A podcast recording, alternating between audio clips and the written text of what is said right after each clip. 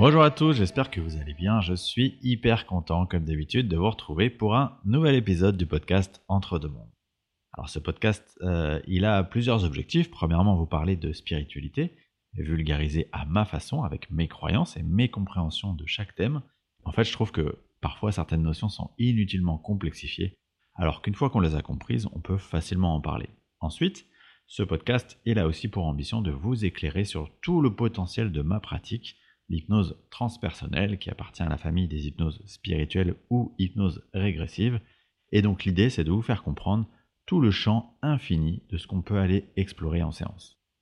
Et donc aujourd'hui, à travers cet épisode, je vais vous parler d'un sujet que les énergéticiens connaissent normalement sur le bout des doigts, les chakras.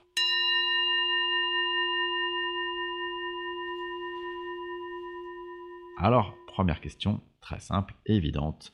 Qu'est-ce qu'un chakra?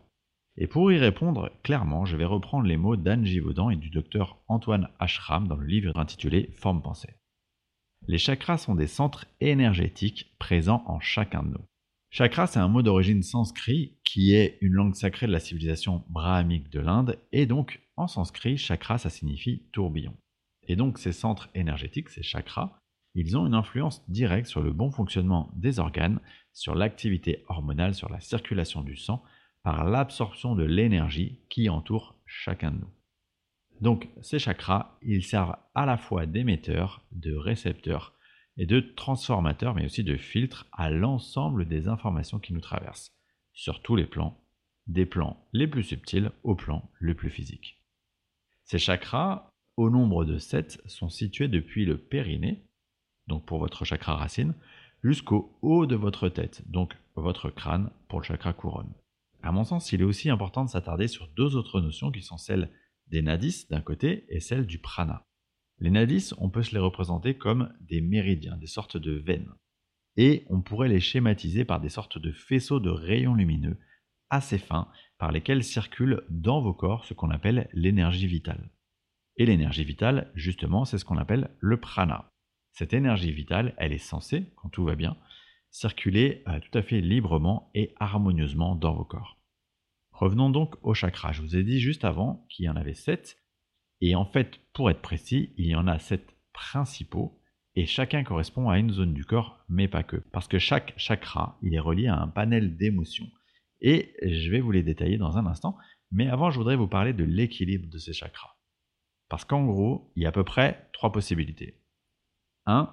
Votre chakra, il est bien équilibré. Là, tout est OK. 2. Votre chakra, est soit pas assez ouvert. 3. Soit il est trop ouvert. On parle aussi d'ailleurs de rotation, un peu comme dans l'image du tourbillon dont j'ai parlé. Donc dans le sens où votre énergie, elle va circuler à travers vos chakras, soit à la bonne vitesse, soit trop vite, soit trop lentement. Donc en clair, quand vous allez voir un énergéticien, le premier travail qu'il va mener, c'est de faire une sorte de diagnostic de vos chakras. Et l'idée, c'est donc de déterminer le statut de chaque chakra et de faire le travail à mener pour que, au bout du compte, tous les chakras soient de nouveau rééquilibrés ou réharmonisés. Maintenant, je vais essayer de vous donner quelques clés pour chacun des chakras. Alors le premier chakra, qu'on appelle chakra racine, il est situé, comme je vous le disais tout à l'heure, au niveau de votre périnée. Ce chakra, il est de couleur rouge et c'est le chakra de l'ancrage, de votre identité incarnée dans la matière, de votre enveloppe physique. Donc dans notre corps, ce chakra, il va être euh, en lien avec tout ce qui est un peu structurel, les os, les articulations, la peau, le sang, les dents, les cheveux mais aussi tous les organes liés à la reproduction ainsi que le gros intestin. Alors quand ce chakra est bien équilibré, on se sent bien dans son corps, on est stable, on a confiance, on est courageux, on a beaucoup de force et on a beaucoup d'énergie pour entreprendre. L'image qui est euh, assez bien représentative, je trouve, c'est euh, d'être debout et de se sentir hyper stable sur ses pieds, un peu comme si une partie de nos pieds, elle était rentrée dans la terre. Quand par contre ce chakra est déséquilibré, alors on peut observer des problèmes physiques et psychiques liés à tout ce qui est euh, votre identité, typiquement des problèmes d'ordre sexuel, ou alors une tendance à fuir la réalité, à l'instabilité, de la fatigue, de l'hyperactivité, du manque de confiance en soi, etc., etc. Le second chakra, qu'on appelle chakra sacré, il est situé juste au-dessous du nombril. Et ce chakra, il est de couleur orange et il est associé aux émotions, à l'énergie de création, donc aussi à l'énergie sexuelle. Je Je vous ai parlé dans un précédent épisode des énergies masculines et féminines. Eh bien, pour reprendre ce parallèle, le chakra sacré, c'est un peu la version yin, donc la version féminine du chakra racine. Ce chakra, il est hyper complémentaire avec le premier chakra et il peut d'autant mieux s'exprimer si le chakra racine, il est équilibré. Quand euh, le chakra sacré est équilibré, eh bien, il permet un maximum d'intuition et de fluidité dans le rapport aux autres et le rapport à nos émotions. Il va nous donner de l'énergie de se connecter à nos ressentis, à nos désirs, à nos passions, à ce qui nous plaît. Quand par contre il est déséquilibré, alors il y aura des problèmes liés au besoin d'être aimé, au besoin d'affection. On manque d'amour pour soi en premier lieu, on manque de confiance en soi, on a des problèmes relationnels, ça peut être de la froideur d'ailleurs, euh, ce qui peut aussi se refléter dans l'énergie sexuelle.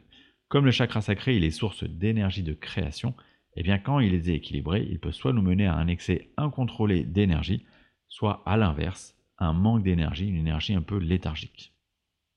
Le troisième chakra, c'est celui du plexus solaire, et il est situé juste sous le diaphragme à la hauteur de l'estomac. Et ce chakra, il est représenté par la couleur jaune. Ce chakra, c'est le centre de toutes les énergies. C'est le centre de votre pouvoir personnel, de votre volonté. Il est aussi lié à l'ego, à la manière dont on se voit et dont on se représente, et donc dont on rayonne sur le monde qui nous entoure. Grâce à ce chakra, on peut percevoir les pensées et les émotions des autres et éventuellement puiser de l'énergie, consciemment ou non, chez les gens avec lesquels on entre en contact. Quand ce chakra est équilibré, il nous permet de véritablement incarner l'être que nous sommes, de rayonner notre plein potentiel. On a euh, cet amour de soi qui nous permet de donner de l'amour aux autres, et en cela, évidemment, il va ouvrir le prochain chakra, celui du cœur. Quand par contre il est déséquilibré, eh bien à l'inverse, ça va nous empêcher de nous déployer. On va pas se sentir légitime, on va se sentir euh, pas capable. On a donc dans ce cas-là beaucoup de peurs, euh, des peurs notamment du jugement, du regard de l'autre, d'être critiqué, d'être rejeté, ridiculisé, ou encore d'être abandonné. Le quatrième chakra, vous l'aurez compris, c'est celui du cœur, qui est représenté par un magnifique vert émeraude. Alors, pas besoin de vous expliquer que ce chakra, il est lié à l'amour, à l'amour de soi, à l'amour de l'autre. Se connecter à son cœur, c'est se connecter à qui on est vraiment en tant qu'âme, à notre identité profonde. C'est donc dans ce chakra cœur qu'on vient épuiser cet amour inconditionnel, cette capacité à accepter l'autre tel qu'il est, à lâcher prise aussi sur les événements de notre incarnation sur Terre. Quand il est équilibré, ce chakra, on ressent vraiment euh, cette force en nous, cette compassion, cette empathie, mais aussi on est capable de s'émerveiller de tout ce qui est. On comprend à quel point toute cette partition, elle est juste. Pour moi, ce chakra, il est aussi euh, très intimement lié à l'enfant intérieur celui qui veut jouer, celui qui veut être dans la joie, celui qui aime l'autre sans le juger. Quand le chakra cœur est déséquilibré, par contre, alors forcément, on va retomber dans les travers de la peur, du manque d'amour de soi, qui nous empêche de projeter cet amour sur les autres et qui nous amène plutôt à les juger qu'à les comprendre. Évidemment, ça va pouvoir engendrer de la tristesse, de la solitude, de l'aigreur ou encore de l'insécurité. Le cinquième chakra, c'est celui de la gorge, et lui, il est représenté par la couleur bleue. Alors, c'est très simple à comprendre. Hein. Il concerne tout ce qui doit être exprimé, tout ce qui doit être verbalisé, mais aussi tout ce qui doit être reçu, c'est-à-dire à écouter, à entendre ce qu'on nous dit. C'est toute la sphère ORL. Donc, quand il est équilibré, ça va nous aider à savoir nous exprimer sans faux semblant, en étant sincère, en étant juste, mais aussi à pouvoir écouter activement les autres, avec le cœur. Quand il est déséquilibré, par contre, ça va nous amener à être arrogant, à être autosatisfait, dans une posture euh, égotique où euh, je parle mais je m'entends parler. Également, être dans la manipulation. A l'inverse, on peut aussi être dans l'excès de timidité ou d'émotions ressenties qui sont non verbalisées ou de sentiments qu'on a du mal à identifier et donc du mal à verbaliser. Une sorte de pudeur excessive qui va nous renfermer sur nous-mêmes. Alors le sixième chakra, c'est celui qu'on appelle le troisième œil et ce troisième œil, il est situé au milieu du front. Il est associé à la couleur violette. Et ce chakra, on l'appelle troisième œil parce que c'est celui qui voit ce que les deux autres ne voient pas. Lui, il a accès à l'intuition. C'est le siège de tous les processus de prise de conscience. C'est celui qui fait le pont entre notre conscience supérieure, c'est-à-dire la partie de notre âme qui est toujours sur les plans célestes, celle que moi j'appelle l'architecte de notre incarnation, parce que c'est celle qui a dessiné tous les plans, et notre ego, c'est-à-dire notre personnalité incarnée, celui qui joue son rôle dans la pièce de théâtre. Ouvrir son troisième œil, c'est donc accéder à cette conscience de la réalité multidimensionnelle de notre être, c'est s'ouvrir à soi en plus grand. Donc quand il est équilibré, on est bien relié à notre intuition, on sait naturellement nous orienter vers les bons choix ou vers les bonnes personnes. On avance évidemment avec confiance puisqu'on a compris que la mort, ça n'est qu'une transition vers un autre état de conscience, et logiquement, on est plus spirituel dans notre relation à la matière et dans notre relation aux autres personnes. Alors quand il est déséquilibré, on tombe dans le piège de l'ego, de l'identification à l'ego, de l'identification donc au personnage de la pièce de théâtre. Et donc dans ce cas-là, on est résolument matérialiste et on refuse toute logique spirituelle. Enfin, le dernier chakra, c'est celui qu'on appelle coronal, le chakra couronne. Il est situé au-dessus du crâne, à l'emplacement de la fontanelle, et il est représenté par la couleur blanche. Alors pour bien comprendre le rôle de ce chakra, on peut l'opposer en quelque sorte au chakra racine, dans le sens où il est euh, à notre connexion au monde subtil, ce que notre chakra racine est à notre connexion au monde terrestre, au monde matériel. C'est donc la partie de notre énergie qui est toujours reliée à la source, à notre origine réelle, et donc à l'unité.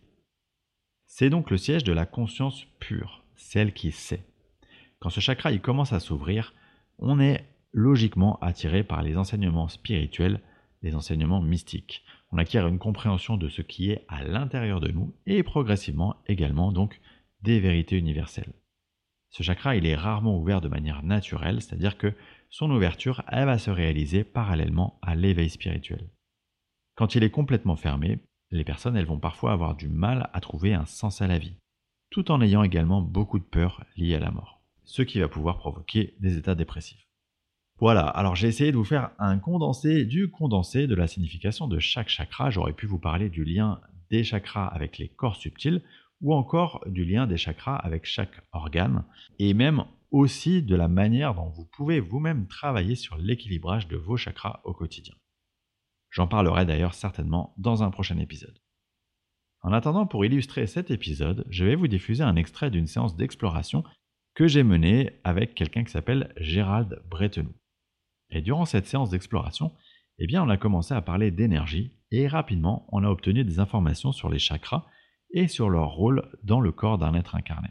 Je vous laisse écouter cet extrait et en attendant, je vous remercie infiniment pour votre écoute et je vous donne rendez-vous pour le prochain épisode du podcast Entre deux mondes dans lequel je vais vous raconter ce que nous disent les défunts lors des contacts avec les médiums.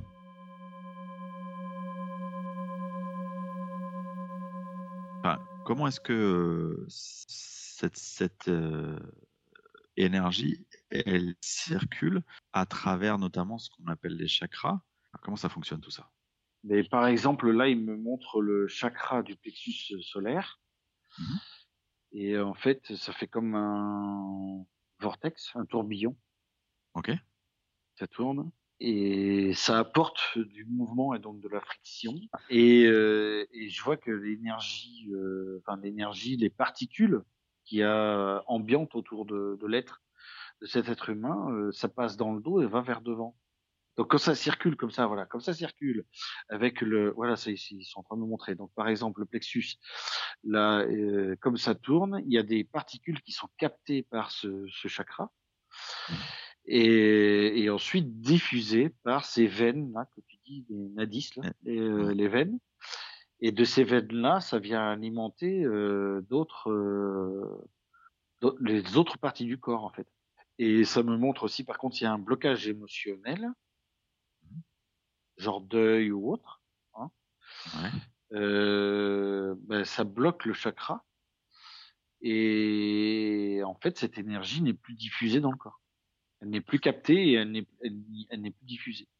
Est-ce qu'on pourrait du coup euh, utiliser la métaphore d'un, d'une sorte de robinet? En fait, chaque chakra est une sorte de robinet qui est plus ou moins ouvert et en fonction de quand il est ouvert, bah, c'est que tout se passe bien et que l'énergie peut circuler et que quand il y a des blocages, effectivement, tu parlais de blocage émotionnel, eh bien, c'est comme si ça activait la fermeture de ce robinet et empêchait la circulation d'énergie. Ça serait ça. Et, et, et, je vois que les, là, ce qui me montre en fonction des différents chakras, parce que là, il me montre le plexus, mais maintenant, il me montre le couronne, il ne capte pas les, parties, enfin, les mêmes particules, en fait. Il y a hmm. des particules plus haut, plus élevées en fréquence. C'est ni c'est ni moins bien ni mieux. Hein. C'est pas c'est pas oui, ça. Oui, oui. C'est juste que la fréquence. Voilà, c'est ça, c'est tout. Et ça, ça capte d'autres fréquences euh, par le chakra couronne que les fréquences euh, du plexus. Le but, c'est de trouver, j'entends le mot équilibre en, avec euh, les, tous les chakras en fait.